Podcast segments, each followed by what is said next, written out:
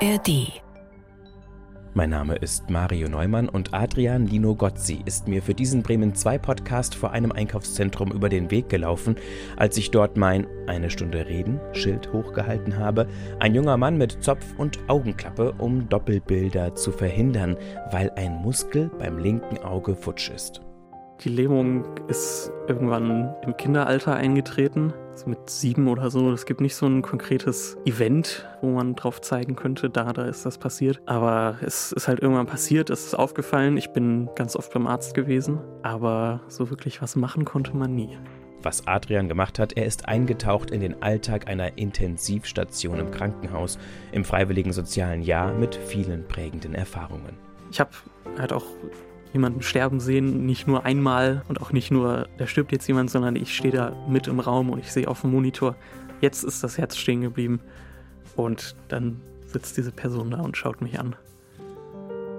Dann gehen 20 Sekunden später die Augen zu und gehst du da danach raus und merkst, ich habe gerade dabei zugesehen, wie jemand gestorben ist. So, das war auch nicht immer ganz einfach zu verarbeiten, aber da hat mich dann letztendlich auch das Team da immer gut aufgefangen. Erinnerungen an beeindruckende Menschen, dass man sich nicht völlig für seinen Job aufopfern sollte und besser nicht die eigenen Symptome googelt. Das nimmt Adrian Dino Gozzi mit aus dem FSJ. Warum er inzwischen Biologie nicht in der Regelstudienzeit studiert, wie ihm Tabletten gegen Migräne und Depression helfen und warum er seinen Rufnamen geändert hat. Das erzählt der 20-Jährige jetzt hier in der ARD Audiothek. Hallo Adrian Lino Gozzi. Hallo. Es ist ganz lustig, als wir uns getroffen haben, sagtest du, äh, ja, ist das nicht auch dieses Ding, eine Stunde reden da, wo neulich äh, Lars war? Hm. Und dann dachte ich, ja, der war auch da, das stimmt. Und du kennst den vom Ja. Studium her oder woher? Ja, also wir haben uns über das Studium kennengelernt und da angefreundet nach einer Zeit. Ja, Ich glaube, die Folge hieß Depressionen können ein Arschloch sein. ja, Das war ein Zitat von ihm. Gut, du bist 20 ja, und du hast gesagt, lieber du als sie. ja. Nachdem wir da etwas hin und her diskutiert haben. Ich meine, die kleinen Fragen und die großen Fragen, unsere beiden Rubriken mit den Zettelchen, die sind in Sie, aber du kannst die dann auch in Sie vorlesen und wir gucken dann, ob ich trotzdem wieder ins Du finde. Ich finde ja beides toll. Wir kennen uns nicht. Wir haben uns tatsächlich nur kurz gesehen Hm. vor einem Supermarkt in Bremen-Hastedt. Ja, So an der Grenze zu Hemeling, ja, Hemeling. ganz an der Grenze. Lebst du da auch? Ja, ich wohne da um die Ecke. Bist du Bremer? Ja, Okay, also wohnst du da so richtig, nicht fürs Studium hingezogen. nee, also ich habe mein ganzes Leben schon hier in der Stadt gewohnt. Natürlich nicht immer in einem Stadtteil, aber ja, Und wohnst du allein oder noch zu Ich Hause? wohne allein. Wie man alleine, das nennt. Okay. die Wohnung gehört meiner Mutter. Ist schon praktisch, wenn hinter dem Mietvertrag und allem auch noch ein bisschen mehr ist als nur finanzielles Interesse. Und ist sie dann auch noch in der Nähe oder ist sie im gleichen Haus? Nee, die ist in meinem, noch in dem Haus, wo ich quasi die meiste Zeit meines Lebens gewohnt habe. Das Du ist wolltest aber auch nicht Elternhaus weit. sagen, ne? Ja, aber es ist nicht das Elternhaus, Okay. weil mein Vater da nicht wohnt. Weil Meine Okay. Eltern sind getrennt. Aber es ist das Aber- Haus, was du mit deiner Kindheit und deiner Jugend verbindest. Ja, aber ich verbinde halt auch die Wohnung von meinem Vater aus der Zeit mit meiner Kindheit. Auch in Bremen, ja. Und dann warst du eine Woche hier, eine Woche da? Nee, ich war die Woche bei meiner Mutter und das Wochenende bei ihm. Oh, das war auch nicht ganz fair, oder? Ja, aber es ging nicht so wirklich anders. Mein Vater arbeitet nicht in Bremen, also er muss oft weg. Hm. Auch weiter weg, nach Erfurt, Schwerin, irgendwie sowas. Mhm. Und da ist halt unter der Woche, kann er mich ja nicht gerade mitnehmen. Das stimmt. Und wenn er nicht da ist, ist er nicht da. Und deine Mutter Ja. fand das auch okay, hat sie es akzeptiert? Ja, Weil dann am Wochenende hatte sie dann ja auch Zeit, aber dann hatte sie Zeit für sich, ist ja auch schön. ja. Brauche auch mal eine Pause. Und wo würdest du sagen, hast du den besseren Draht hin? Zu Mama oder zu Papa? Schwierig zu sagen. Ich habe mit meiner Mutter auf jeden Fall sehr viel mehr Zeit verbracht als mit meinem Vater, einfach weil das logistisch nicht anders ging. Auch mehr Alltag, ne? Ja, ich habe auch eine Zeit bei meinem Vater gewohnt, bevor ich ausgezogen bin. Ich weiß nicht, also jetzt aktuell sehe ich meine Mutter öfter, einfach regelmäßig zum Mittagessen. Aber ja, sowas ähnliches entwickelt sich gerade auch mit meiner Schwester und meinem Vater zusammen. Also es ist relativ ausgeglichen, würde ich sagen. Das war bei weitem nicht immer so, aber mittlerweile ist es relativ ausgeglichen. Das klingt doch gut. Ja, ich weiß nicht, wie gut das ist. Also, das war nicht immer einfach mit meinen Eltern. So würde ich das einfach mal ausdrücken. Also vieles, was ich erst erfahren habe, als ich älter war und Sachen, die ich auch dann erst verstanden habe. Also nur bezogen auf Probleme, die die beide miteinander hatten. Und dann auch Probleme, die ich mit ihnen einfach hatte. Aber da ist vieles auch jetzt halt einfach Teil der Vergangenheit. Es hätte durchaus anders sein können, aber ich bin jetzt so ganz froh, so wie es jetzt ist. Einverstanden. Du trägst eine Augenklappe. mhm. vor dem linken Auge. Aber nicht, weil Ja. du Pirat bist. Nee, nicht, weil ich das will, weil ich das muss. Okay. Und du Das- trägst du die immer oder Immer, ja. auch nachts? Nein. Also immer, wenn ich die Brille trage, was so gut wie immer ist, wenn ich wach bin. Außer wenn ich nachts auf Klo gehe oder so. Ja. Das Auge ist halt gelähmt. Da ist ein Muskel auf der Innenseite hier, also an der Nase, der ist vernarbt. Da kann man auch nicht wirklich was machen. Deswegen kann ich das linke Auge halt nur geradeaus oder nach rechts bewegen, aber nicht nach links. Und das ist doch schon ganz störend, wenn das andere Auge ganz normal funktioniert, weil dann hat man ständig Doppelbilder und das tut auf die Dauer ziemlich weh. Weil das ist Arbeit für das Gehirn, das zu trennen. Und das klappt auch nicht immer ganz gut, weil wenn ich zum Beispiel jetzt ohne die Augenklappe, aber mit Brille Fahrrad fahren würde, Ui. und dann von rechts an der Kreuzung irgendwas ranfährt, muss ich ja in einer relativ kurzen Zeit entscheiden, welches von diesen zwei Bildern ist denn jetzt das Richtige. Und das kann halt auch schief gehen. Ist es bei mir zum Glück nie, aber es ist halt ein Risiko. Deshalb bin ich lieber so unterwegs. Seit wann ist das so? Die Lähmung ist irgendwann im Kinderalter eingetreten. Also mit sieben oder so. Es gibt nicht so ein konkretes Event, wo man drauf zeigen könnte, da, da ist das passiert. Aber es ist halt irgendwann passiert, es ist aufgefallen. Ich bin ganz oft beim Arzt gewesen. Aber so wirklich was machen konnte man nie. Und warum der Muskel nicht mehr wollte, weiß man nicht. Nö, man weiß auch nicht, woher das Narbengewebe kommt. Also es ist ja nicht, dass der Muskel einfach keinen Bock mehr hatte, sondern da ist ja wirklich irgendwas beschädigt worden. Ich weiß nicht, vielleicht bin ich als Kind besonders dolle irgendwo gegengelaufen, aber irgendwo ist es hergekommen und jetzt ist es da und das kann man nicht behandeln. Jo, das ist dein Handicap. Ja, Aber das du ist bist, nicht mein, nicht mein einziges Handicap, du bist es gewohnt. Für dich Ja. ist es normal, oder? ja, ich kenne es ja auch nicht anders. Wirst du oft darauf angesprochen? Ja, sehr oft. Und was ist deine Standardantwort? Also es gibt keine Standardantwort. Es kommt immer auf die Stimmung an. Hm.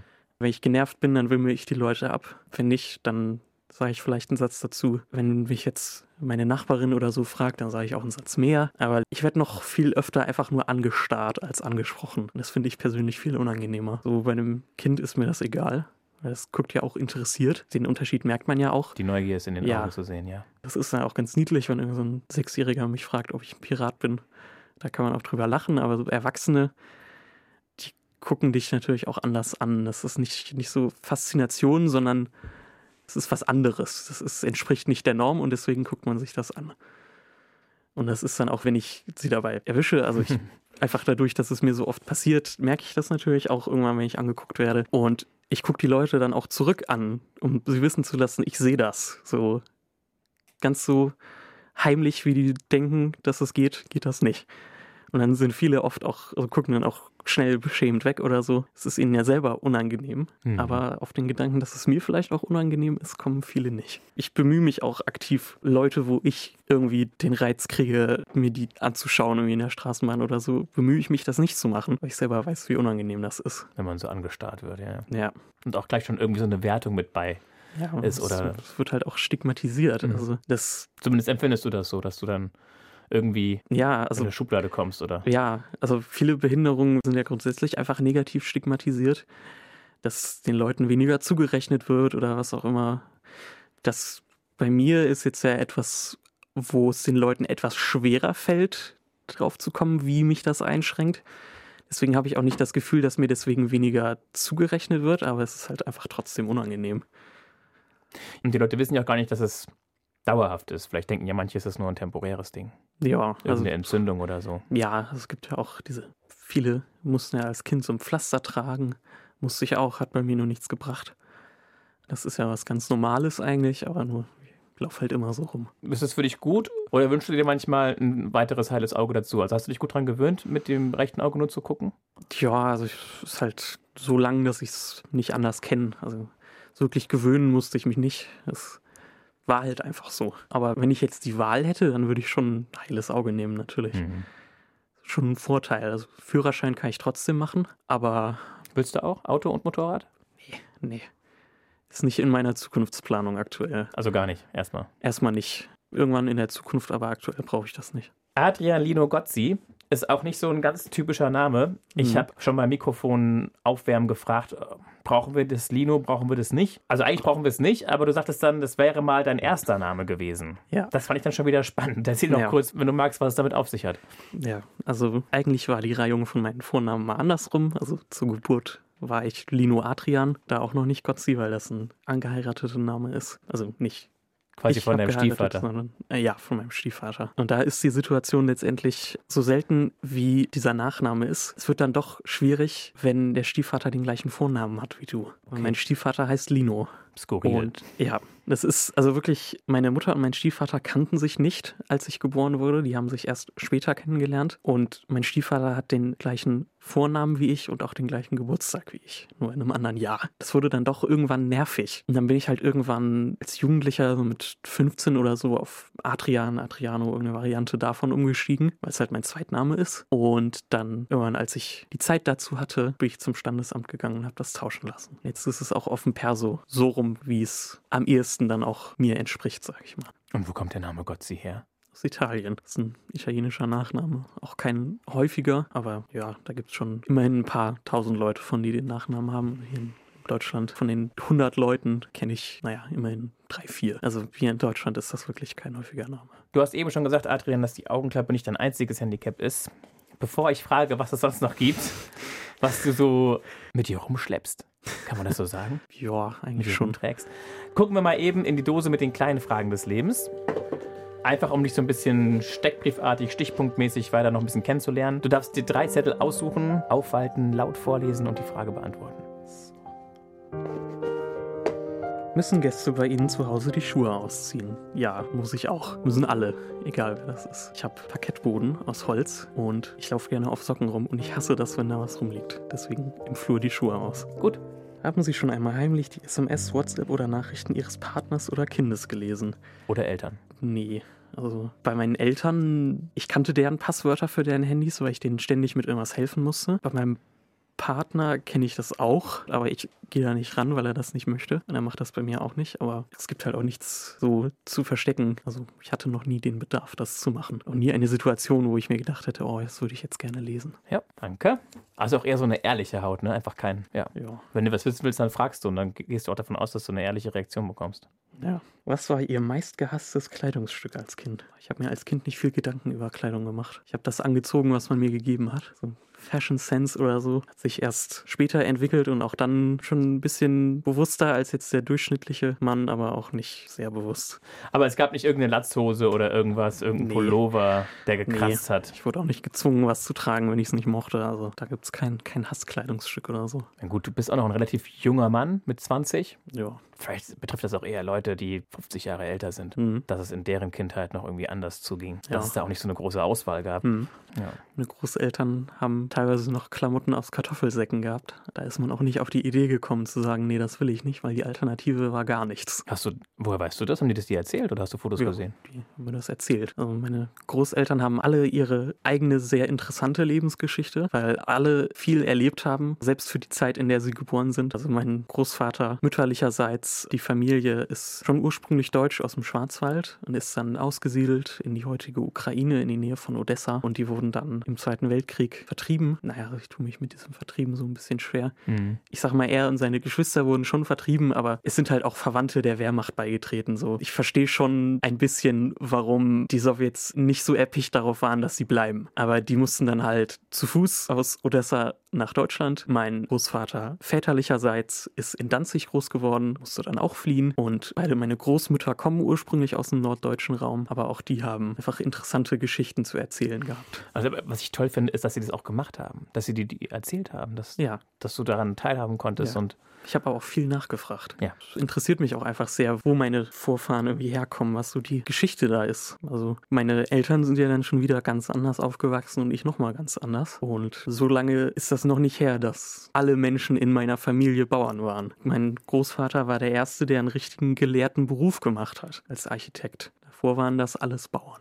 Was willst du werden? Ich studiere Biologie, also Biologe. Welche Fachrichtung das am Ende wird, kann ich noch nicht sagen. Es wird nicht Meereswissenschaften und es wird auch nicht Neurobiologie, das kann ich sagen. Aber ob das jetzt Mikrobiologie oder Ökologie oder Biochemie oder was auch immer wird, das wird sich zeigen. Ja, das finde ich alles zu spannend, um mich da jetzt schon zu entscheiden. Wie lange bist du dabei?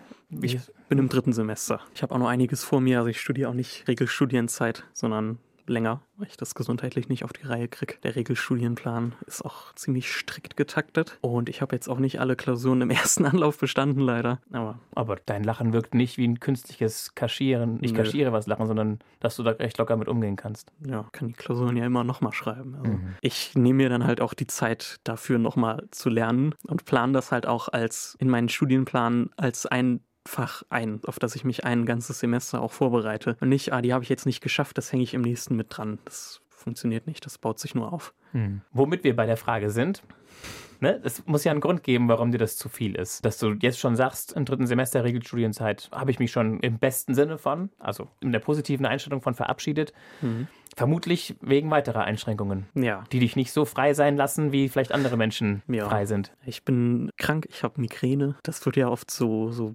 belächelt als Frauenkrankheit, was ich sowieso total albern finde. Aber das sind bei mir halt nicht nur Kopfschmerzen, wo man sich mal hinlegen muss, sondern das sind Attacken, die teilweise Tage oder Wochen dauern. Die schlimmste Attacke, die ich jemals hatte, war, dass ich wirklich einen Monat im Bett lag und halt auch einfach die Frequenz war zeitweise sehr problematisch von diesen Attacken. Jetzt mittlerweile bin ich ganz gut eingestellt mit Medikamenten. Also ich nehme Antidepressiva. Nicht nur wegen der Migräne, sondern auch wegen Depressionen. Das ist bei mir auch ein Thema. Auch bei vielen Menschen in meinem Alter. Ja, aber damit klappt das sehr gut, sage ich mal. Okay. Jetzt habe ich schon zwei Sachen. In der Summe eigentlich drei. Auge, Kopf und Seele. Oder ja. Gemüt. Ja. Und noch was, wo es weh tut? Nee, das ist es eigentlich. Reicht also, auch. Ich habe mir als Kind mal den Arm gebrochen und da ist eine Sehne gerissen, die man auch nicht wieder geflickt hat, weil man das hätte aufschneiden müssen und man den Bruch einfach so durchlegen konnte, dass das richtig wieder verheilt und jetzt ist die Sehne halt gerissen, deswegen ist im rechten Arm die Mobilität ganz leicht eingeschränkt. Du Aber das ist kein Tennisstar werden. Nee, zumindest nicht mit dem rechten Arm. Das führt auch nur dazu, dass ich halt, wenn ich Sachen mit dem rechten Arm halte, die so halte, dass es für andere Menschen ein bisschen komisch aussieht, wenn sie drauf gucken, aber sonst schränkt mich das nicht ein. Okay. Und die Kommilitonen und so, kommen die damit klar, dass du sagst, ich nehme mir ein bisschen mehr Zeit? Finden die das gut? Finden die das komisch? Mir ist das relativ egal, was meine Kommilitonen davon halten. Also erstmal die Leute, mit denen ich am meisten zu tun habe, studieren auch nicht in Regelstudienzeit, weil sie das nicht können oder weil sie das nicht wollen. Das ist auf einer, der muss wegen dem Studienkredit. Der will das aber eigentlich auch nicht. Also in Biologie ist das sowieso nicht üblich, in Regelstudienzeit zu studieren. Das machen die allermeisten nicht. Aber auch sonst ist mir das relativ egal, was meine Kommilitonen darüber denken. Du gehst deinen Weg. Ja. Aber lernst du mit Leuten auch zusammen oft? Oder habt ihr nicht auch so Referate oder Arbeitsgruppen oder solche Geschichten? Ja, ja, schon. Ich habe jetzt dieses Semester Genetikpraktikum. Da arbeiten wir in festen Gruppen in Öko. Das ist eigentlich auch im dritten Semester erst, aber das habe ich im ersten schon gemacht. Kann man Referate machen, aber das habe ich einfach nicht gemacht, weil ich es nicht wollte. Ich kann ja schon auch mit den Leuten zusammenarbeiten. Das ist ja alles kein Problem. Worauf ich hinaus wollte, war auch nur die Sache, also wirst du so akzeptiert oder ist es für dich schwierig? Aber es hört sich für mich so an, dass du so akzeptiert wirst. Ja, also. Dass du da, da dein Tempo hast und dein. Ja, also es ist ja auch nicht jetzt mein Tempo in dem Sinne, dass ich irgendwie zu langsam wäre, um mit dem Stoff mitzukommen, sondern einfach nur, dass ich mir das aufteile. Genau, dass du nicht alles auf einmal machst nicht alles ja. parallel. Ja, ich würde schon von mir behaupten, dass ich einer der motivierteren Studenten bin. Es sind halt auch, es sind viel, wirklich viele motivierte Leute dabei. Mhm. Es sind auch viele nette Leute dabei, auch einfach viele unterschiedliche Menschen, viele, die auch sehr viel Vorwissen haben. Aber es sind auch Leute dabei, die haben weder noch. Mhm. Die gehen in ein Praktikum und lesen sich vorher das Skript nicht durch. So, das ist halt einfach, das ist dreist. Das ist dann irgendwann auch so, finde ich schon verachtend, weil ich bin da mit sehr viel Motivation und auch mit sehr viel Liebe für diese ganze Thematik und auch mit dem Willen und einem Drang, das alles zu verstehen und das zu wissen, weil auch einfach die Thematiken, die in der Biologie halt behandelt werden, kann man halt sehr gut im Alltag anwenden. Nicht, dass einem das irgendwie wirklich hilft, aber man kann viele Situationen mit dem Vorwissen, das man aus der Biologie mitnimmt, sehr gut verstehen. Aber es sind halt auch viele Leute da, die einfach gar keinen Bock haben, die das einfach nur machen, damit sie etwas machen. Das ist zumindest dein Eindruck. Es ist halt nicht nur mein Eindruck, die sagen das halt auch. Zu dir, ja. Ja, und es ist schön, dass du so ehrlich bist, aber egal, ob du das machst, um was zu machen oder ob du einfach nicht motiviert bist, arbeiten möchte ich mit dir trotzdem nicht. Okay. So. Also es gibt wirklich so eine Art zwei Klassen Studienschaft. Ich weiß nicht, ob ich das so strikt sagen würde. Also es sind halt sowieso so viele, man hat so viele Kommilitonen, man kennt eh nicht alle. Ja, okay. Aber es gibt halt wirklich schon Leute, wo man das dann halt überhört hat, weil man in der Nähe sitzt oder wo man das mitkriegt von irgendwem, den man kennt und wo man sich dann denkt, oh, mit dem gehe ich nicht in der Gruppenarbeit. Das ist, so leid mir das tut, aber das ist Dead Weight. Das sind Leute, die schleppst du mit. Da arbeite ich lieber mit anderen motivierten Leuten Tote zusammen. Last, totes Gewicht. Ja, das ist, Ja. die, ich trage die nicht durchs Studium, sollen die, sollen die sich doch selber anstrengen. Ich streng mich an. Dann arbeite ich lieber auch mit anderen Leuten zusammen, die sich anstrengen. Gut. Thema Studium. Die größte Herausforderung für dich dabei ist es, alles zu schaffen oder ist es auch inhaltlich oder die Konzentration aufzubringen oder die Zeit oder Disziplin oder Nee, eigentlich Konzentration oder Disziplin ist nicht so wirklich ein Problem. Also ich habe mir das im ersten Semester nicht so aufgeteilt. Da bin ich erstmal noch mit dem Gedanken rangegangen, mal gucken, ob ich es in Regelstudienzeit schaffe. Äh, das hat sich dann relativ schnell herausgestellt, nein, schaffe ich nicht. Aber da habe ich mehr gemacht, als eigentlich vorgesehen wäre im Regelstudienplan und das hat mich ziemlich fertig gemacht. Okay, aber du hast einfach Bock gehabt, Äh, ne? Du warst ja, motiviert und hast gedacht. motiviert. Meine geht's. Noten waren zwar nicht so super, die waren durchschnittlich. Jetzt im zweiten Semester, wo ich auch mehr Zeit hatte und auch ein Fach, das mich halt wahnsinnig interessiert hat, da einfach auch mehr Zeit zu investieren und das war halt einfach auch besser für mich. Ja. Und ich hatte am Ende auch eine bessere Note und jetzt mache ich das lieber weiter so. Das heißt konkret, du hast dann noch mehr eben von der Literaturliste dir geholt und durchgearbeitet als die Pflichtlektüre oder wie muss ich mir das konkret vorstellen? Also ich habe nicht, Bücher hole ich mir sowieso immer dazu, weil ich gerne eine verlässliche Quelle habe und nicht irgendwas, was auf einer Website steht. Das ist auch gut, wenn man mal schnell was wissen will. Gibt es auch gute, gute Websites, wo man was nachgucken kann, aber sonst sind doch letztendlich Lehrbücher eine bessere Quelle. Aber es, ich mache halt, damit für mich halt das Verständnis da ist, gehe ich halt nicht nur zu den Vorlesungen, sondern ich gehe zu den Vorlesungen und schreibe das mit. Und das, was ich dann mitschreibe, bereite ich danach noch auf. Also das, was ich nicht verstehe, gucke ich mir dann nochmal an. Wichtige Begriffe schreibe ich mir raus. Da habe ich am Ende so eine lange Liste mit wichtigen Begriffen, die man sich auch einfach abfragen kann. Meine Unterrichtsmitschriften sind digital und auch so strukturiert, dass ich die am Ende alle zusammenpacken kann und dann quasi einen Lernzettel habe. Mhm. Also ich investiere schon auch eine beträchtliche Zeit da rein. Ja, schreibst du schon digital mit oder schreibst du von Hand mit? Ich schreibe digital mit. Das von Hand, das geht mir auf die Nerven. Ich kann meine eigene Schrift am Ende nicht lesen. Und digital ist halt einfach, man kann es mitschreiben und korrigieren und dann sieht es nicht hässlich aus, wenn man was durchgestrichen hat und man kann ein Und- Bild einfügen und ja. Und wenn es ums Abfragen geht, fragst du deinen Partner, oder? Nee, Nee? nee, das mache ich meistens mit Lars. Okay. Das ist dann auch jemand, der, Kommiliton, ja. Lars studiert ja das gleiche wie ich, hat auch einen relativ ähnlichen Studienplan. Und da ist dann halt auch einfach, selbst wenn das jetzt ein Fach ist, das er jetzt nicht hat oder ich nicht habe, aber da ist, das ist dann halt einfach jemand, der doch auch die, sag ich mal, die Grundausstattung hat, das zu verstehen und nicht jemand, der völlig fachfremd ist. Ja. Lieber Adrian Lino Gozzi, du darfst jetzt einmal in den Koffer reinschauen und eine Sache rausnehmen und sagen, warum du diese Sache rausgenommen hast. Was du damit verbindest, welche Geschichte es dazu gibt, welche Anekdote, welches Thema. Das ging relativ schnell. Ja, ich habe hier eine, eine Mullbinde und ein Pflaster. So ein Erste-Hilfe-Set. Ja, sehr kleines Erste-Hilfe-Set, aber besser als nichts. Ich habe vor meinem Studium ein freiwilliges soziales Jahr auf einer Intensivstation gemacht, mitten in der Corona-Pandemie. Da hat es mich nie erwischt, aber jetzt nach drei Jahren, eine Woche bevor ich hier den Termin habe, hat es mich dann doch erwischt. Aber ja, das er- erinnert mich ein bisschen zurück an die, dieses Jahr auf der Intensivstation. Ich habe viel gelernt, viele tolle Leute getroffen, viele Leute, an die ich jetzt noch oft denke, auch wenn ich sie schon über ein Jahr nicht mehr gesehen habe. Warum denkst du an die? Was, was hast du sozusagen mitgenommen, dir abgeschnitten oder abgeguckt? Einfach viele tolle Kollegen. Das Beste waren doch wirklich die Mitarbeiter. Also da auf der Intensivstation und in dem Krankenhaus auch, das war ein relativ kleines, war es halt alles sehr kollegial. Also Pfleger, Oberärzte, alle zusammen. Habe ich auch gehört, dass das in anderen Kliniken durchaus anders sein kann. Wie hat sich das konkret bemerkbar gemacht? Alle haben zusammen gefrühstückt, hat sich geduzt untereinander, man hat viel miteinander gesprochen. Ja, es war einfach viel Austausch, auch über die Hierarchien hinweg. Und eine gute Atmosphäre, eine gute Gemeinschaft, so ein Team Spirit. Ja, das hat es aber auch gebraucht. Nicht, weil jetzt irgendwie die Patienten alle so schrecklich waren, sondern einfach, weil es der Klinik an Geld fehlt. Und das muss man dann doch irgendwie, irgendwie kompensieren, wenn man ständig nicht das machen kann, was man eigentlich möchte, um den Leuten zu helfen. Auf einer Intensivstation sind ja auch zum Teil sehr heftige Fälle. Wie war das für dich? Also Mit so viel Leid, sag ich mal, konfrontiert zu sein? man ist gar nicht mit so viel Leid konfrontiert. Die meisten Leute, die du halt da hast, sind halt nicht wach. Die sind halt unter Narkose. Die sind einfach gar nicht da. Und die leiden ja auch nicht so Offensichtlich, ich, ja. nicht, nicht so wirksam, sage ich mal jetzt wie andere. Die liegen da und das war's. Müssen gut versorgt und betreut werden. Ja, es sind doch auch Fälle dabei und auch Sachen dabei, die mich sehr bewegt haben und an die ich auch jetzt manchmal noch zurückdenke. Also ich habe halt auch jemanden sterben sehen, nicht nur einmal und auch nicht nur, da stirbt jetzt jemand, sondern ich stehe da mit im Raum und ich sehe auf dem Monitor, jetzt ist das Herz stehen geblieben.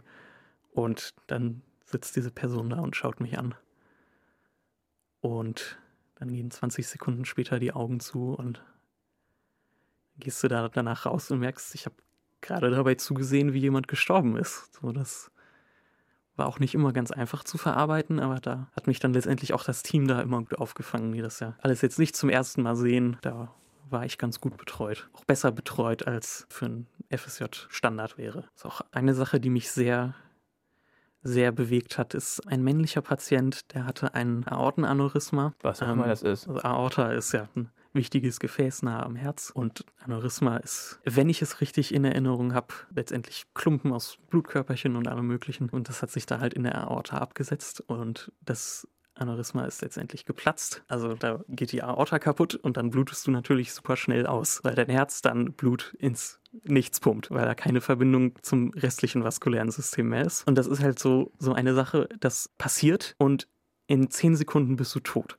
Und da kann man auch nichts machen. Ich habe da mit der, mit der Oberärztin dann drüber gesprochen am Tag danach und die meinte auch, es ist halt letztendlich, wenn, wenn du da was machen willst, musst du in der Spezialklinik sein. Da kannst du es gut behandeln. Da hätte der auch hinverlegt werden sollen, aber er ist halt vorher gestorben. Und wenn das platzt und du irgendeine Chance haben willst, das zu machen, musst du den quasi in der Sekunde, wo das passiert, musst du den aufmachen und da dann gucken, dass du irgendwie diese Verbindung wiederherstellst. Und das ist halt nicht machbar dieser Mann ist halt schnell gestorben. Ich war nicht dabei. Ich war dann aber am nächsten Tag da und dann kam die Partnerin und wollte ihn besuchen.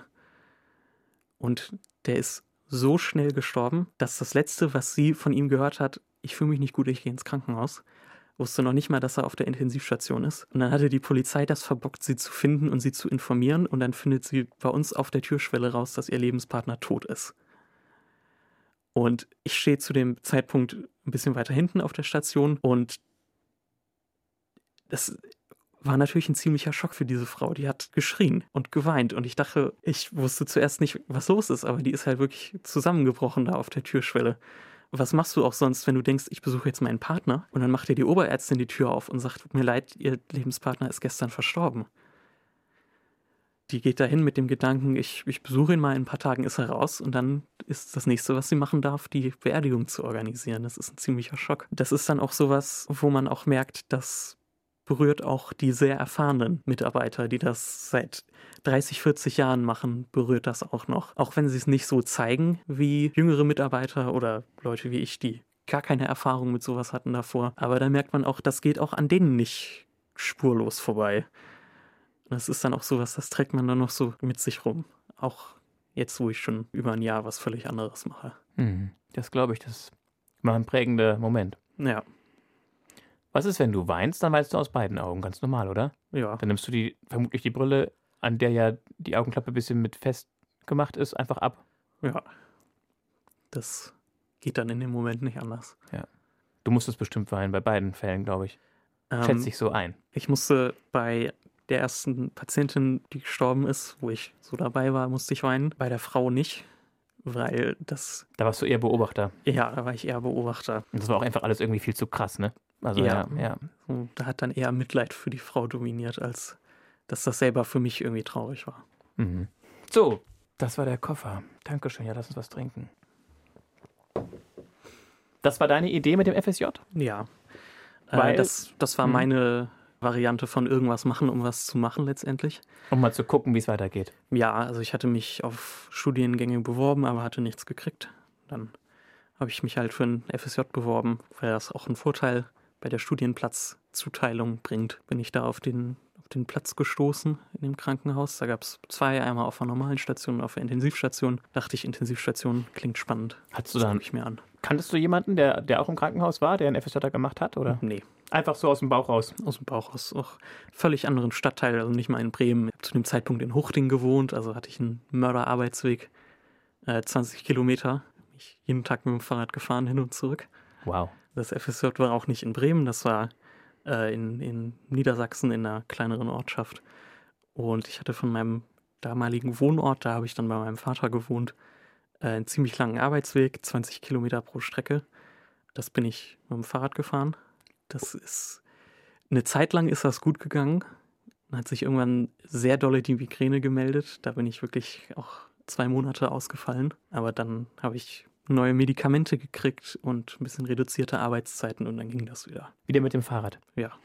Du siehst mich große Augen machen, Adrian. Das hätte ich jetzt nicht unbedingt von dir erwartet. Ich weiß nicht, im Radio sieht man das ja nicht. Ich bin ein korpulenter Typ. Ich würde mich selber jetzt nicht als, als dick oder fett oder sowas nee. beschreiben, aber ich bin jetzt auch nicht gerade dünn. Trage schon ein paar extra Kilos mit mir rum.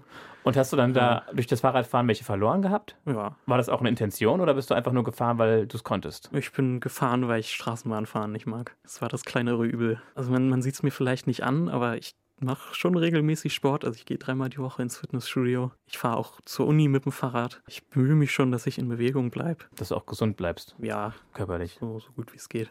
Ich bin ein bisschen dicker, aber habe auch nicht so ein brennendes Bedürfnis, jetzt drastisch abzunehmen oder so. So ein bisschen weniger wäre schon gut. Das möchte ich eigentlich auch gerne umsetzen, aber ich brauche keinen, keinen Waschbrettbauch oder so. Das ist mir zu viel Arbeit. Du hast es dann, denke ich, auch nicht bereut, dass du dieses FSJ gemacht hast? Nee, definitiv nicht. Und würdest du sagen, das sind die drei ganz, ganz großen Dinge, die ich dadurch gelernt, begriffen, erlebt habe? Ich habe wirklich gemerkt, wie scheiße das Gesundheitssystem aufgestellt ist. Mhm. Es ist wirklich katastrophal. Da habe ich auch Situationen erlebt, die auch wirklich einfach unschön sind. Und die mit ähm, der ganzen Systematik zu tun haben. Gesundheitssystems ja. zu tun also, haben immer dieses, dieses Bettengeschiebe, immer zu wenig Platz. Und auch finanzielle Einschränkungen einfach jetzt von der Klinik aus, weil das halt eine privat geführte Klinik ist. Und das führt dann ähm, dazu, dass man was nicht machen dass kann? Dass an allen Ecken gespart wird. Ja, und dann, dann fehlt es zum Beispiel? Dann wird von allem Material das Billigste bestellt, was es auf dem Markt gibt. Was nicht unbedingt heißt, dass es schlecht ist, aber was doch an Stellen zu Problemen führt. Es ist die Minimalbesetzung, ist dann schnell die Maximalbesetzung. Hm. Das zweite? Dass ich gelernt habe, dass Arbeit eigentlich immer anstrengend ist, egal wie sehr man es mag. Und dass dieser Gedanke von, wenn man einen Job hat, den man mag, dann arbeitet man keinen Tag in seinem Leben absoluter Unfug ist. Interessante Erkenntnis, man, ja. Man muss seine Arbeit auch manchmal hassen können, man muss und man darf es auch nicht mögen und man darf es auch sagen, oh, heute war die Arbeit scheiße. Ich will ja morgen eigentlich gar nicht aufstehen, aber dann macht man es trotzdem. Und dann ist es auch besser, einen Job zu finden, wo man Spaß hat, aber nicht unbedingt einen Job, wo man sich berufen zufühlt, weil dann lässt man sich schnell ausbeuten. Das ist nämlich das, was ich das Gefühl habe, was vielen Krankenpflegern passiert, die das offensichtlich nicht wegen dem Geld machen. Sondern aus weil, Überzeugung. Ja, Bezahlung ist scheiße. Und dann halt auch die Leute, die so ein bisschen mehr das Geld mit einbeziehen, die gehen dann zu einem Pflegedienst. Die sind dann auf Zeitarbeit in den Kliniken, weil da kriegst du mehr. Und die Leute, die das wirklich aus voller Überzeugung machen, die bleiben in ihrer Festanstellung. Und die kriegen dann halt weniger Geld, aber tun das, wozu sie sich berufen fühlen und leisten Überstunden wie sonst was. Also das ist dir als nicht richtig aufgefallen. Es, Oder nicht, nicht schlau. Es ist, ich würde nicht sagen, dass es nicht schlau ist. Es ist, es ist nobel, das zu machen aus meiner Sicht, weil sie sich selbst aufopfern, um anderen Menschen zu helfen. Aber das ist etwas, das ich jetzt mit dieser Erfahrung von der Klinik für meine Zukunft vermeiden möchte. Okay. Das hast du sehr differenziert ausgedrückt und schön. Ja, und respektvoll auch diesen Leuten gegenüber, die diesen Weg gehen. Naja. Das dritte? Und das dritte ist, das dritte, was ich mitgenommen habe, ist niemals die eigenen Symptome googeln. Es geht immer schief. Die Erfahrung, die ich gemacht habe, ist, wenn es wirklich ernst ist, dann geht man schon lieber ins Krankenhaus. Und es gibt jetzt ja auch diesen schönen ärztlichen Bereitschaftsdienst, wo man anrufen kann, wenn man sich nicht sicher ist und das auch besprechen das sollte, kann. Ja, das sollte man auch machen. Mhm. Wenn man jetzt nicht irgendwie. Das ganz große Leiden hat, was ja, sofort akut ist. Ja. ja, da anrufen und das abklären lassen. Aber niemals Symptome googeln, das geht nur schief. Weil da so viele Leute hinkamen oder wie? Weil, die, die, du da getroffen hast, die das gemacht haben und die. Das geht in die Hinsicht schief, dass man sich entweder zu viel Sorgen macht, weil es nichts ist. Man muss es so sagen. Manchmal tut einem auch einfach die linke Brustseite weh und dann ist es nichts. Das ist einfach so. Und manchmal ist man auch ein bisschen kurzatmig und dann ist es nichts. Aber es kommen halt schon viele Leute in den Notaufnahmen an, die haben wirklich nichts. Die kommen, äh, also das habe ich jetzt ja nicht, nicht so direkt erlebt, weil ich nicht in der Notaufnahme war. Aber das ist ein Problem, von dem ich durchaus Berichte gehört habe. Mhm. Dass Leute ankommen wegen Wehwehchen, mit denen du nicht mal zum Hausarzt gehen würdest. Das, also Leute kommen nach einem Tag Durchfall in die Notaufnahme, nach einem Tag Durchfall solltest du noch nicht mal zum Hausarzt gehen in den meisten Fällen, weil die Diagnose überhaupt erst nach einer bestimmten Zeit gestellt werden kann, nach so zwei, drei Tagen. Und wenn das so kurz ist, dann bleib zu Hause und nimm eine Elektrolytlösung und lass es gut sein. Okay. Aber, okay. Ja, es ist einfach. Das ist, glaube ich, allgemein ein Mentalitätsproblem in Deutschland, dass zu viele Leute zu schnell zum Arzt rennen. Oder sogar ins Krankenhaus. Ja. Gut. Aber aus meiner Sicht ist die Alternative nicht, dass man Leute für Behandlungen in der Notaufnahme bezahlen lässt. Das gab es ja auch die Forderung aus der Politik. Das ist aus meiner Sicht der falsche Weg. Also hast du jetzt durchaus ein anderes Gefühl, einen anderen Blick auf das Krankenhaus. Ja. Ich bin dem davor schon mit Respekt begegnet, aber jetzt noch mit noch mehr Respekt. Du hast vorhin gesagt, dass es fiel irgendwie das Wort Partner. Mhm. Das heißt, du bist mit einem Mann zusammen? Ja. Schon länger oder? Ja. Und ihr wohnt zusammen? Nö. Wir wohnen nicht zusammen. Wäre das was, was du dir wünschst oder wäre das nichts? Ja, so perspektivisch schon, aber nicht in meiner jetzigen Wohnung und auch vielleicht nicht jetzt, während ich studiere. Mhm. Also irgendwann mal, aber ich weiß, wir sind auch, glaube ich, noch nicht lang genug zusammen, um jetzt zusammenzuziehen. Okay. Das sind jetzt anderthalb Jahre. Ich brauche, aus meiner Sicht brauche ich mehr Zeit, bevor ich sage, so mit der Person wohne ich jetzt zusammen. Gibt schon Momente, wo ich mir denke, oh, das wäre schön, aber letztendlich, meine jetzige Wohnung ist da zu klein für. Und ich brauche meinen Rückzugsraum. Ich, hab's, ich wollte gerade sagen, du brauchst auch deine, deine Zeit und deinen Ort, um dich, so habe ich das zumindest bisher verstanden, was du erzählt hast, Ja. ein, ein Studium anzugehen, Ja. um da voranzukommen und dran zu bleiben. Ja. Und das heißt, ihr seid zusammengekommen, als du so 18, 19 rum warst, quasi gerade das Abi in der Tasche. Ja, also Abi mit 18 war dann durch. Ja. Ja. Wo habt ihr euch kennengelernt? Wir haben uns über meinen damaligen Freund kennengelernt. Okay. Und Das ist dann irgendwann zerbrochen mit gutem Grund. Da war ich schon mit meinem jetzigen Freund sehr gut befreundet und dann hat sich da danach dann etwas entwickelt. Hm. Und seit wann weißt du, dass du auf Männer stehst? Seitdem ich 13 bin. Also das war bei mir doch relativ früh. Da haben andere Leute sehr viel später ihr, ihr Erwachen. Ich hatte nie so Interesse an, an Frauen in der Hinsicht. Ich muss es anders sagen. Also man, die Gesellschaft schreibt ja schon Heterosexualität als Norm vor. Und in diesem Normdenken war ich natürlich auch lange. Ähm, Und dachtest, du müsstest jetzt Mädchen toll finden. ja, habe ich aber nicht. Und da kann ich dann jetzt auch so drüber so zurückdenken, an was, was für Sachen ich mich da geklammert habe, während ich damals schon viel zu viel Interesse an meinen männlichen Freunden hatte. Sodass es mir dann selbst mit so 13, 14 klar geworden ist, ich gedacht habe, Mann, das hat gedauert. Mhm. Das hätte mir auch schon viel früher klar sein können. Aber das, ja, das war bei mir, sag ich mal, vergleichsweise früh klar. Und Oma, Opa, Mama, Papa kamen alle gut mit klar? Ja, also von meinen Eltern habe ich auch nichts anderes erwartet. Bei meinen Großeltern war ich mir nicht so sicher, aber die sind da auch ganz offen. Ja, Glück gehabt. Mhm. Hab auch noch nie einen Freund oder so deswegen verloren. Mein damaliger Freundeskreis war sehr offen und alle Freunde, die ich danach gemacht habe, waren natürlich in dem Kontext, wo das schon Teil meiner Identität ist. Und da habe ich dann auch gar nicht erst zu jemandem, hätte ich auch gar nicht erst zu jemandem so eine enge Bindung aufgebaut, der dann irgendwie homophob ist oder so. Und, aber kommst du mit Frauen gut klar? Ja. Ja, also ich komme mit den meisten Leuten gut klar. Ich weiß, ich würde da nicht so eine, so eine klare Differenzierung machen zwischen wie ich mit Frauen und wie ich mit Männern klarkomme. Das beschäftigt mich ja auch nicht ständig. Also ich mache mir ja nicht bei jedem Mann, den ich sehe, jetzt Gedanken, ob ich den attraktiv finde oder ob ich mit dem schlafen würde oder sowas.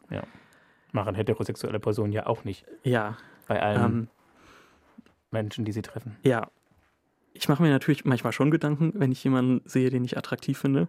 Aber sonst ist das beschäftigt mich einfach nicht so wahnsinnig viel. Ich habe manchmal das Gefühl, dass Frauen, die wissen, dass ich homosexuell bin, in meiner Gegenwart irgendwie ein bisschen entspannter sind. Oder auch beim Arbeiten, bei Gesprächen einfach entspannter sind, weil nicht so dieser Hintergedanke da ist, vielleicht, dass das Gegenüber einen vielleicht nur als Sexobjekt wahrnimmt oder so, weil das bei mir bei einer Interaktion mit einer Frau oder einer Person, die sich als Frau identifiziert, ausgeschlossen ist.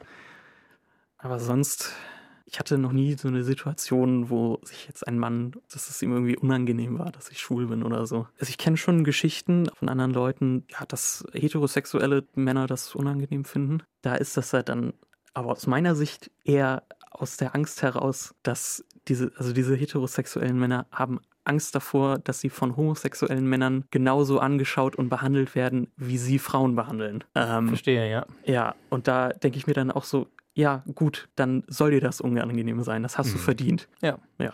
Das ist eigentlich alles, was ich dazu sagen kann. Und du gehst da auch offen mit um, oder? Ja. Also, also ich habe schon ein T-Shirt, wo Pride draufsteht. Ich habe auf meinem Laptop sehr viele Aufkleber. Einige davon sind auch Pride-themed. Und, und du hast so ein Armband Ach, am linken Handgelenk. Ja. Das ist eine Uhr. Ja. Die ist auch bunt. Ja, aber das ist. Nicht eindeutig zu identifizieren. Nee. Als Progress Flag. Muss es auch nicht. Also ich, ich gehe damit schon offen um. An meinem Balkon hängt auch eine Regenbogenfahne. Du machst es dein Umfeld auch leicht, das wahrzunehmen. Ja, das ist kein Geheimnis, aber ich. Du drückst auch niemanden auf die Nase. Ich sag's auch nicht, jetzt nicht jedem. Ein gewisser Personenkreis, finde ich, hat halt einfach irgendwann das Recht, das zu erfahren. Also so ab einer gewissen Tiefe von Freundschaft ist das halt einfach ein Thema, was irgendwann aufkommt. Aber sonst, so ist mir das. Meinen Dozenten sage ich das jetzt nicht gerade. Das, das, ist ja auch egal. Ja, ist auch völlig viel irrelevant. So, und bevor ich jetzt gleich noch frage, wann das losging mit den Depressionen, dass es seiner Seele nicht so gut geht, dass sie krank ist, wie du das festgestellt hast, davor gucken wir noch kurz in die Dose mit den großen Fragen des Lebens. Adrian, einverstanden? Ja.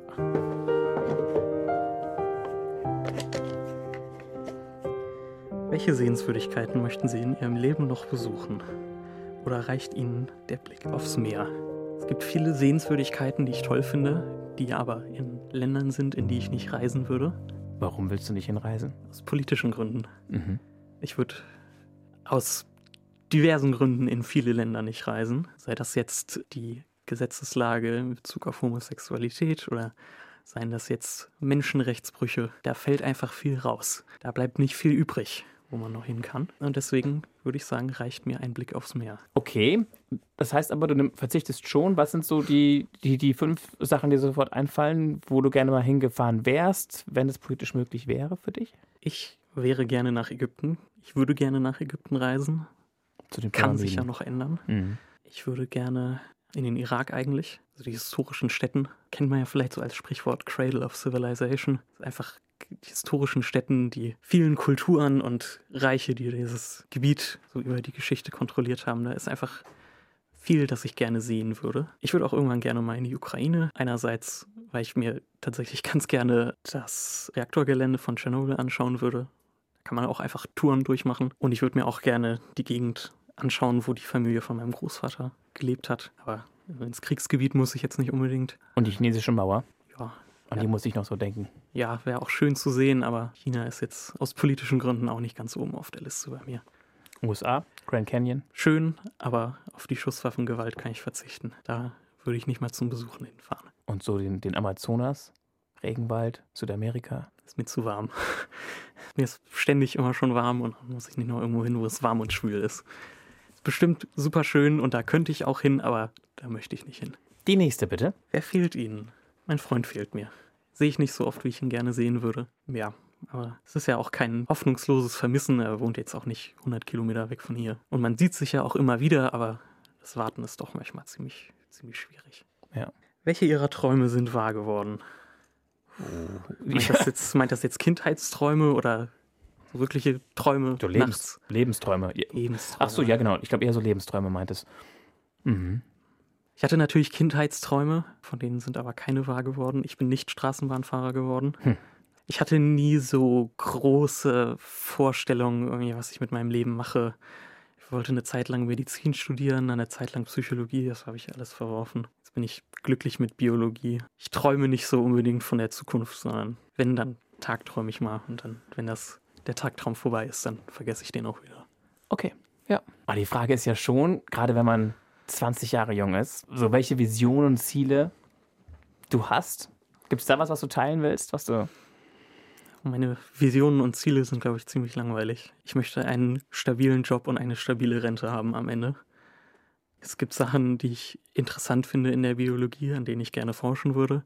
Mhm. Aber auch nichts, wo ich mir jetzt denke, boah, da habe ich den Ansatz, da mache ich den Durchbruch. Absolut nicht. Ich bin ja erst jetzt dabei, überhaupt mir die Mittel zu erarbeiten, um wissenschaftliches Verständnis zu erlangen. Das ist allgemein etwas, das mir in der Gesellschaft fehlt, also Scientific Literacy, die Fähigkeit, wissenschaftliche Texte, Studien und sowas zu verstehen und richtig zu interpretieren. Ich habe auch gar keinen Respekt vor diesem, ich habe meine eigene Recherche gemacht oder so. Da denke ich direkt, ja, Vollidiot. Weil wenn du von dir selber denkst, dass du von, von zu Hause auf dem Klo mit deinem Handy etwas rausfindest, was Wissenschaftler, die ihren ganzen Alltag damit verbringen, an so einem Zeug zu forschen, was denen nicht einfällt, dann ist es vielleicht nicht der Weisheit letzter Schluss. Ja. Um es mal also, freundlich abzufedern, ja. bevor du es ganz hart austeilst. Das finde ich aber, was, was ich schön finde, dass bei deinem so bescheiden und zurückhaltend du das formulierst. Das heißt, deine Einschränkungen sind da auch gar keine Rolle mehr. Die sind einfach da und die sind Teil davon und da gibt es jetzt keine Vision oder keinen Wunsch oder kein Verlangen. Nee, also es gibt ja auch bei allen meinen Einschränkungen nicht so wirklich eine Hoffnung, muss man sagen. Also ich, ich kann jetzt ja hier ganz groß philosophieren, auch mit Stammzelltherapie kann ich irgendwann vielleicht, kann man das Narbengewebe ersetzen. Ja, komm, das erlebe ich nicht mehr. Wann ging das los, dass es mit den Depressionen dir klar wurde, dass es nicht nur eine Stimmungsschwankung ist, sondern wirklich, dass du krank bist? Es ging letztendlich Hand in Hand mit der Migräne. Also das hat sich dadurch auch entwickelt, einfach, dass ich viel vom Leben verpasst habe. In dem ersten Jahr, wo das richtig schlimm war, habe ich 90 Schultage verpasst. Das Wochenende lag ich auch krank im Bett. Und da warst du wie alt? Äh, da war ich 16, 15, so um den Dreh. Also schon so, was ist das, 8. Klasse, 9. Klasse? Nee. Ich, ich war alt genug, dass ich jedes Wochenende eigentlich mit meinen Freunden irgendwas gemacht habe. Ja, das habe ich halt einfach viel verpasst und das hat mich halt sehr traurig gemacht. Und die ganze Zeit im Bett zu liegen, ist auch nicht schön. Meistens ist das bei mir mit Migräne so, zeitweise brauche ich auch wirklich dunkel und Stille und fass mich nicht an, lass mich in Ruhe. Aber dann irgendwann ist es so, ich kann liegen und ich kann mir was anhören oder was anschauen auf dem Handy, aber ich kann noch nicht wieder aufstehen. Dann liegst du da und keine Ahnung, es wird halt irgendwann einfach langweilig. Und da hat sich dann auch so eine, eine erste richtig große depressive Phase entwickelt, wo ich dann auch in Therapie gekommen bin, was auch geholfen hat die Depressionen sind unabhängig davon einfach Thema geblieben, auch bei anderen emotionalen Situationen, aber halt auch im Kontext mit der Migräne immer wieder. Und letztendlich war das, was ich tatsächlich gebraucht habe, um das ganz loszuwerden, ganz einfach Tabletten. Und hast du nicht Angst, dass die Tabletten irgendwie irgendwann, weiß ich nicht, dich abhängig machen oder Nebenwirkungen haben? Die machen mich abhängig. Die machen körperlich abhängig. Aber das ist es mir wert. Also es ist halt, ich habe die Wahl zwischen diesem einen Medikament das meine Leber ein bisschen belastet, wodurch mir ständig warm ist, wo ich ständig schwitze. Und die Alternative ist, dass ich ständig im Bett liege und nichts tun kann. Dann nehme ich eindeutig das Medikament. Mit allen Problemen und Nebenwirkungen, die das hat. Konsequenzen, ja. Ja. Was ist die schlimmste Nebenwirkung? Ah, am schlimmsten ist wirklich das Schwitzen. Hm. Also ich weiß echt nicht, was das ist, aber mir ist immer warm. Ich kann auch keine langen Sachen tragen, egal wie kalt es ist, weil ich immer darunter anfange zu schwitzen. Ich schwitze auch jetzt. Das ist echt nervig, aber kann man nicht so wirklich was machen. Gut. Und hat es lang gebraucht von den ersten Momenten des Dahinsiechens, hätte ich fast gesagt, bis hin zum Besuch beim Fachmann, beim Arzt, bei der äh, Ärztin? Letztendlich in dieser ersten richtig schlimmen Phase, wo ich wirklich auch fast einen Monat zu Hause war, hatte ich dann relativ passend nach drei Wochen einen Arzttermin beim Neurologen, der mich wegen der Migräne behandelt hat. Und da wurde dann entschieden, dass ich Krankenhausaufenthalt mache. Und die haben natürlich auch einen psychologischen Dienst. Und da wurde das dann in die Wege geleitet. Also relativ zügig. Ja. Einen Therapeuten zu finden hat gedauert, aber es hat dann auch irgendwann geklappt. Was ich mich gefragt habe, ist, was, was ging in dir vor? Was hast du gedacht, als du da gelegen hast und diese Kopfschmerzen hat oder diese Migräne hattest und dazu noch diese ja, was ist es gewesen? Traurigkeit? Also es ist nicht, bei mir ist das nicht so, dass ich so melancholisch bin, wie das bei manchen Leuten ist, sondern es ist eher so, dass das einfach das Grundspektrum an Emotionen ist einfach verschoben ins Negative. Also der Normalzustand so ist dann halt nicht mehr einfach neutral, sondern negativ. Und dann, ich kann Aber mich alles noch, scheiße. Nee, gar nicht unbedingt. Das ist nicht alles scheiße. Aber der Neutralzustand ist schlecht. Ich kann mich auch noch freuen, aber das macht mich nicht so glücklich, wie wenn es mir gut geht sondern es ist einfach, das Spektrum ist einfach verschoben ins Negative. Und dann ist natürlich, sind auch die negativen Sachen noch weiter ins Negative verschoben. Und dann durch dieses ganze Liegen und die Langeweile und das alles, was ich verpasst habe, habe ich mir dann halt irgendwann gedacht, so will ich eigentlich nicht lange weiterleben. So. Also wenn es da nichts gibt, was man machen kann dagegen, wenn das jetzt für immer so weitergehen würde, dann würde ich lieber sterben, als so zu leben. Hm. Das ist keine aktive Suizidalität, also nicht, dass ich irgendwie einen Plan gemacht habe, aber doch schon ein gefestigter Gedanke, dass Suizid ein Ausweg wäre. Und das ist dann halt auch das, was ich zu meinem Neurologen gesagt habe. Und ja. Und konnte der herausfinden, was dauerhaft hilft? Oder wo es herkommt? Nee, dafür hat es letztendlich einen Aufenthalt in einer Spezialklinik gebraucht. Da habe ich dann erstmal ganz viele Methoden einfach gekriegt, die allgemein in der Prävention helfen. Auch ein Notfallmedikament. Was ist, welche Methoden zum Beispiel? Entspannungsübungen, wie man erkennt, was einen überhaupt unter Druck setzt und in die Nähe von so einer Migräneattacke bringt. Ja, sowas. Also Stress abstellen. Das war auch schon sehr hilfreich. Damit ging es dann auch lange gut. Das Notfallmedikament habe ich nie gebraucht. Und dann kam diese Phase, wo ich dann durch das FSJ letztendlich, wo es wieder schlimm wurde. Und da habe ich dann die Antidepressiva bekommen, die dann sehr gut geholfen haben gegen die Migräne und gegen die Depressionen und auch gegen die Angststörung, die ich hatte. Und seitdem bist du stabil eingestellt? Ja, muss halt Blut abnehmen lassen, ab und zu, ab und zu mal ein EKG machen lassen, aber das ist es mir wert.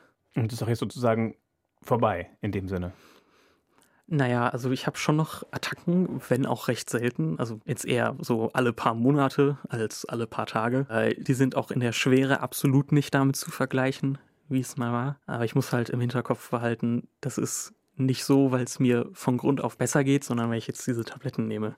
Wenn ich die Tabletten nicht mehr nehme, dann geht es mir wieder schlechter. Das Gute ist, da gibt es nicht irgendwie ein Zeitlimit oder so. Die Tabletten kann ich rein theoretisch mein ganzes Leben nehmen. Es wird langsam mal Zeit, die Dosis zu reduzieren ein bisschen und zu gucken, ob das gut geht. Aber sonst ist das nicht etwas, wo ich irgendwie denke, jetzt vier Jahre und dann geht es wieder von vorne los. Aber wenn ich dir so zuhöre, Adrian, dann habe ich das Gefühl, dass du das super gut unter den Füßen hast, die Problematik. Ja. So gut du halt kannst. Ja, würde ich Du hast dein Schicksal sozusagen angenommen. Würde ich damit wagen zu behaupten. Ja. ja. Bleibt mir nicht viel anderes übrig. Ja. Ich kann mir selber leid tun, aber davon wird es auch nicht besser.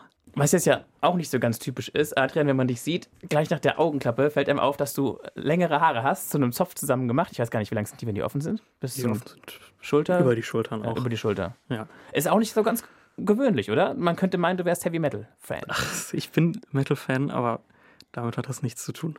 Sondern, äh, wie kommt's? letztendlich ist das so ein bisschen glücklicher Zufall und Faulheit. Ich hatte halt lange kurze Haare, aber das verträgt sich mit meinem Haartyp eigentlich nicht gut. Ich habe von Natur aus Locken und das geht mit kurzen Haaren nicht. Da kannst du nicht viel mitmachen. Und dann in der Pandemie habe ich die einfach wachsen lassen, bis ich da einen Zopf mitmachen konnte und habe gemerkt, dass das ziemlich gut ist. Und habe das seitdem so gelassen. Hast du noch so ein bisschen Gel drin? Ja, einfach. Damit die Locken nicht so. Ja, nicht, nicht unbedingt wegen den Locken, aber damit da nicht noch irgendwas raushängt. Okay. Und es ist auch ein bisschen dein Markenzeichen, oder? Ach, geworden. Nicht, nicht so wirklich. Würde ich so nicht sagen. Es ist nur eine Frisur. Bevor wir jetzt zum Schluss kommen, du hast vorhin gesagt, Adrian, dass du nicht immer so ganz einfach oder gut fandest mit Mama und Papa oder mit Mutter und Vater. Gab es da so Phasen, die herausfordernder waren, als es jetzt ist mit Vater? Mit, mit beiden auf beiden. jeden Fall. Also es ist, die beiden verstehen sich sowieso nicht. Mhm. Das, ist, das ist immer schon schwierig.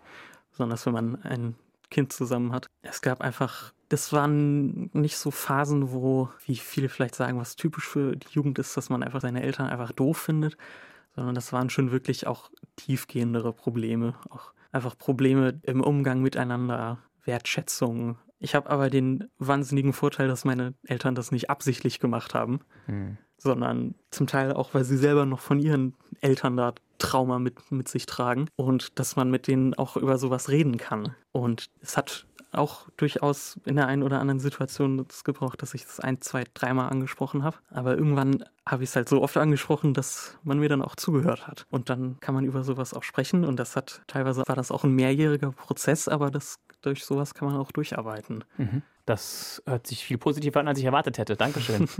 das macht ja richtig Mut. Wenn wir einen Strich drunter ziehen, was würdest du sagen? Wie bringst du es auf den Punkt, auch mit deiner ganzen Neugier an der Biologie? Was, was ist die Geschichte deines Lebens? Wie, wie würdest du es Stand heute zusammenfassen? Es ist, ich würde sagen, eine Geschichte mit einigen an Steinen im Weg, aber man muss dabei auch im Kopf behalten, dass einige von diesen Steinen letztendlich auch Luxusprodukt sind. Also ich kann es mir leisten, mich um meine, meine mentale Gesundheit zu kümmern und sowas, während immer noch viele andere Menschen in dieser Welt in meinem Alter darum kämpfen müssen, dass sie jeden Tag was zu essen haben. Also auch wenn ich Probleme hatte, es ist ein Luxus, die Probleme zu haben, die ich habe. Man muss sich seinen eigenen Privilegien und Vorteilen bewusst bleiben. Okay. Zum Beispiel auch, dass man studieren kann. Ja. Ich kann jeden Tag essen, was ich möchte. Das können nicht viele Menschen. Nicht mal viele Menschen in diesem Land können das. Mhm. Und ich finde, es ist auch die Geschichte von jemandem, der sehr neugierig ist und das genau wissen will, der einen relativ hohen Anspruch an sich selbst hat. Gerade wenn ich so denke, was du erzählt hast über das wissenschaftliche Arbeiten. Ja, es ist die Geschichte von jemandem, der seinen Weg geht. Mit Augenklappe. So könnte man das sagen.